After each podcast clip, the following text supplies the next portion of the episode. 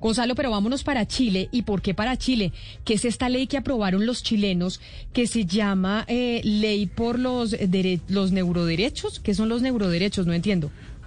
La discusión por la privacidad mental y el control del cerebro. Camila, usted sabe que yo aquí he hablado mucho de Elon Musk, ¿no? Usted sabía que Elon Musk está desarrollando un chip para que sea introducido en la cabeza de los ciudadanos, de los seres humanos, y así poder mejorar la inteligencia artificial? Pues bien, la inteligencia artificial va de la mano muy bien con el cerebro. Y hay que decirlo, hay quienes dicen ya que el cerebro humano es el principal espacio de disputa geopolítica del futuro, porque hay que decir, todo se va a desarrollar en cuanto a inteligencia artificial. Y por eso ya qué locura, en Chile, qué locura es lo que se está diciendo.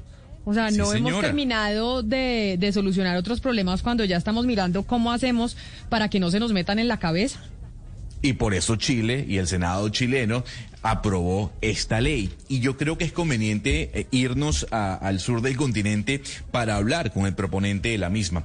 Él es Guido Girardi, senador de Chile, que además eh, está muy preocupado por lo que pueda suceder en un futuro y por eso introdujo este proyecto de ley. Senador Guido, gracias por acompañarnos a esta hora en Blue Radio. Hola, ¿cómo están? Muy bien, senador. Eh, y obviamente los, los oyentes se preguntarán, bueno, ¿qué son los neuroderechos? Ya yo di una pequeña explicación, pero usted que introdujo la ley, ¿cómo puede definir los neuroderechos? Bueno, los neuroderechos son justamente eh, el proteger los cerebros, como tú decías, y la actividad cerebral de las personas. Porque en el siglo XXI uno podría, para comparar, decir, por ejemplo, que en el siglo XX el combustible que movía el siglo XX era el petróleo.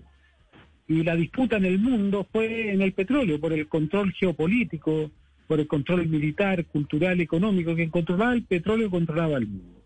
El petróleo movía los motores a combustión. Y en el siglo XXI, el combustible del siglo XXI que mueve los motores son los datos pero los motores ya no son los motores convencionales, son los motores eh, algoritmos, que son eh, funciones matemáticas que funcionan igual que un motor, que buscan en cierta manera reproducir el funcionamiento del cerebro, de la corteza cerebral. Entonces cada neurona es transformada en su función en una función matemática y ese conjunto de funciones buscan emular y en cierta manera copiar el funcionamiento del cerebro. Entonces, ustedes tienen los algoritmos que reproducen el cerebro, el funcionamiento de las neuronas, que son neuronas artificiales, y el combustible, igual que para los seres humanos, cuando estamos hablando, yo te estoy entregando información, cuando tú miras el contexto que te rodea, es información que su cerebro procesa. Bueno, acá el combustible de estos nuevos motores son los datos. Y a partir de los datos y estos motores, que son los algoritmos, se produce un producto muy potente que, igual que los seres humanos, que es nuestra capacidad de pensar, de emocionarnos, en el sistema de redes neuronales artificiales con los datos se produce inteligencia artificial.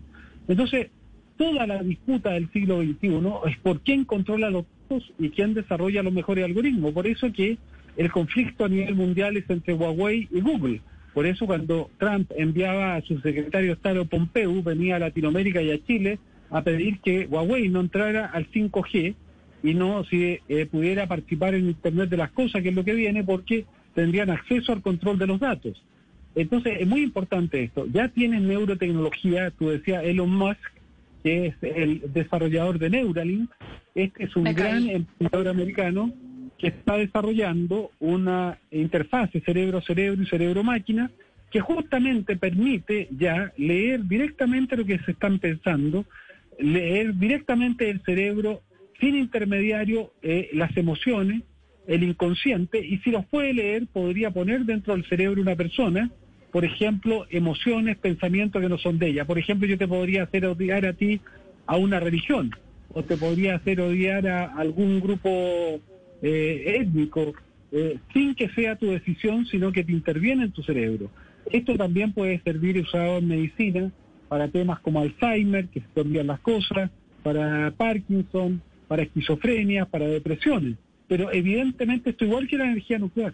No se trata de usarla, pero la energía nuclear puede ser usada para tratar el cáncer, para hacer exámenes médicos y después puede ser usada también para hacer bombas nucleares. Entonces, lo que tenemos que hacer que esta neurotecnología siempre sea usada para el bien y no en contra de la libertad, de la autonomía, de la igualdad. Pero tenemos también otra cosa. Perdón, sí.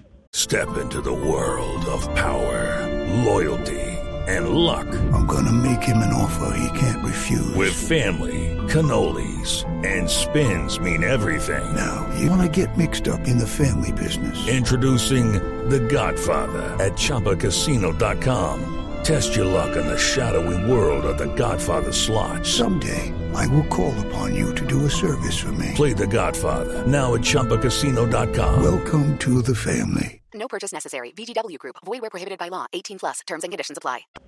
Senador, qué pena que lo interrumpa, pero es que usted, hablando de todo esto, yo me pregunto, y de pronto no me quedó muy claro, cómo ustedes se anticipan, ustedes los que están diseñando esta ley o los que proponen esta ley, cómo se anticipan a cómo se nos van a meter en la cabeza en un futuro. Es decir, esa tecnología, si bien está, es una tecnología naciente, pues todavía no está ampliamente utilizada alrededor del mundo. Entonces, pues no entiendo ustedes cómo definen qué derechos hay que proteger si todavía no está definido exactamente cómo se nos van a meter a la cabeza y por ende cómo van a violar nuestros derechos de esa manera. Bueno, es que ya están definidas, cuando ya se industrializan, cuando ya hay una empresa que empieza a desarrollar dispositivos, quiere decir que ya se escapó, está fuera de la caja, está fuera del laboratorio. Nosotros, ¿cómo hacemos? Nosotros formamos en Chile un, una comisión del futuro, donde los senadores somos parte de esta comisión del futuro, pero también tienen derecho a voz a voto los presidentes de las universidades y los miembros de la Academia de Ciencias.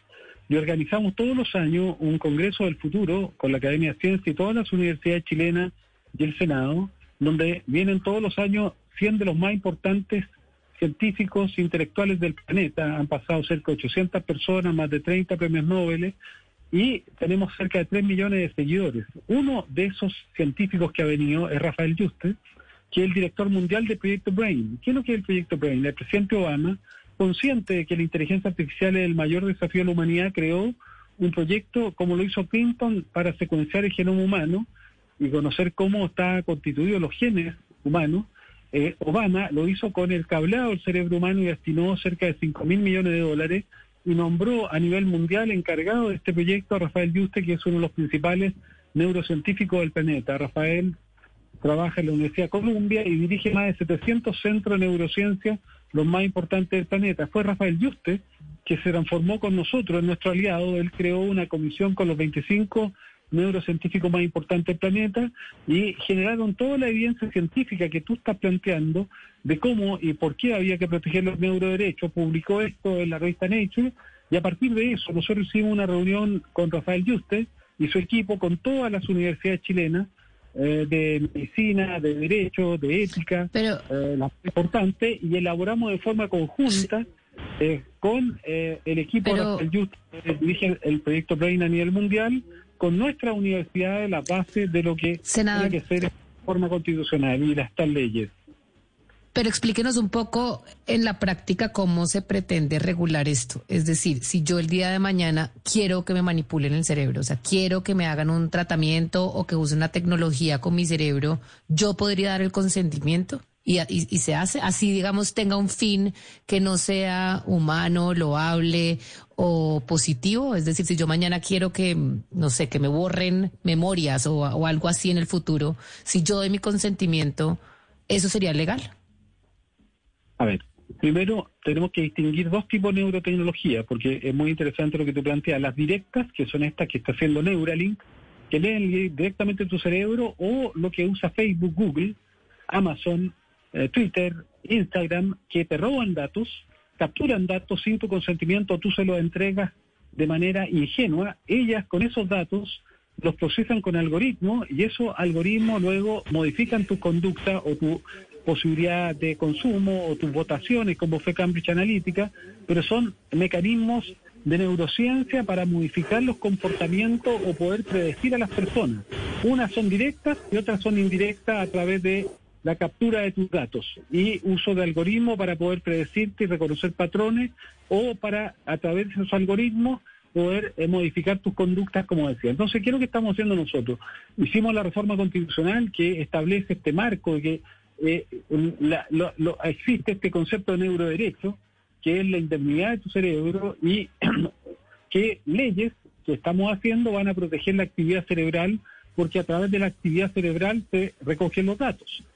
¿Por qué decía yo que el campo de batalla es el cerebro? Porque si el combustible del siglo XXI eh, es, eh, son los datos, ¿de dónde se sacan los datos? Se, tratan, se sacan de las personas, de tus conductas, lo que haces, de lo que compras, de lo que haces con tu tarjeta de crédito, de, de, de todos los aspectos de tu vida, hoy día se transforman en datos y se transforma, transforman a las personas en un proceso de industria de la vida. Todas estas aplicaciones gratis que Facebook, Google, no son gratis, quieren tus datos y a con pretexto de que son da gratis, después se van a financiar monetarizando tus datos, tú te transforman en mercancía.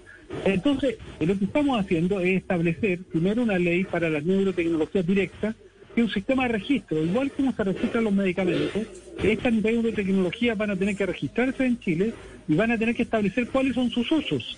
¿Para qué? Para poder obligarlo a definir usos que sean pro humano, pro libertad, y van a tener que, igual que los medicamentos, decir, mira, puede tener usos negativos, pero los tienen que señalar.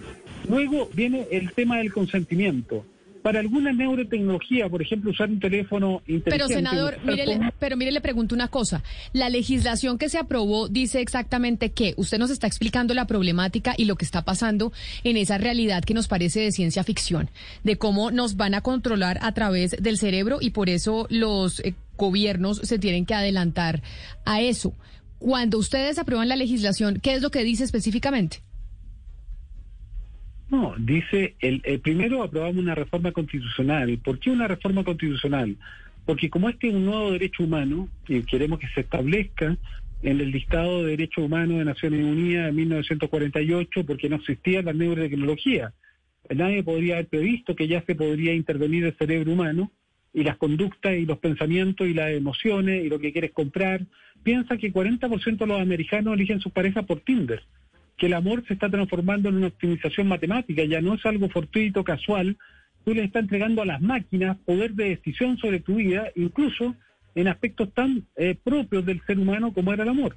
Entonces, ¿qué es lo que nosotros establecemos? Establecemos esta idea de la indemnidad o del pleno bienestar físico y psíquico de las personas, y establecemos que van a haber leyes que van a regular la actividad neuronal del cerebro para que esa actividad neuronal nunca pueda ser usada, ya sea cuando tú le sacas los datos o, por ejemplo, cuando tú quieras conocer el cableado del cerebro humano o ya sea cuando tú quieres usar la inteligencia artificial que produjiste para cambiar decisiones, comportamiento de las personas por comportamientos que sean nocivos. Nosotros ya tenemos que estas redes sociales son adictivas. Por ejemplo, en tu país y en mi país, los niños adolescentes de 13 y 18 años pasan 6 horas en sus teléfonos o tablets y se sabe que ya más de media hora genera adicción, que más de media hora por día ya genera déficit intelectual, que los niños no aprenden a leer porque le roban tiempo a actividades que son necesarias, lectura, eh, interacciones humanas con sus padres y con la familia, eh, estudios del colegio, realizar las labores del colegio, eh, realizar actividad física y todos nos estamos transformando en adictos. Tú misma cuántas veces miras tu teléfono celular al día y cada vez que suena un pito te viene un deseo incontrolable de ir a mirar lo que te mandaron. Bueno, porque nos están haciendo adictos, pero también eh, te están robando datos. Cuando tú tienes tu teléfono apagado, Google, Facebook te están escuchando igual. Cuando tú dices no me geolocalices, te geolocalizan igual. Entonces lo que estamos estableciendo son también que los mismos derechos que tienen las personas, que son derechos civilizatorios, tienen que estar garantizados no solamente en el mundo real, sino también en el mundo virtual. Te pongo un ejemplo, te aseguro que tú en tu radio no podrías tener contenidos pornográficos, no podrías hacer bullying a través de la radio, a través de tu radio tú no podrías hacer proclamas racistas, a través de tu radio tú no podrías promover la pedofilia, no podrías promover la droga. Bueno, ¿y por qué? Otro medio de comunicación, que son las redes sociales, sí lo pueden hacer. Claro. ¿Por qué los derechos sirven en un ámbito y no son derechos universales? Entonces, nosotros estamos dentro de las leyes que estamos haciendo una ley también para que no solamente Facebook, Google no nos roben los datos sin nuestro consentimiento, también para que no puedan usar esos datos para manipularnos, pero también, por ejemplo, para que las redes sociales, al igual que lo tiene que hacer tu radio, no puedan tener contenidos violentos, contenidos eh, pornográficos, eh, promover la droga, promover la pedofilia, eh, te, te das cuenta, o sea, tiene que haber una simetría. No, por- tú no puedes poner fake news, te sancionarían. Bueno, de, de otra manera, si, tu, si el cartero llega a tu casa y lee tu carta, va a ser sancionado, ¿no es cierto?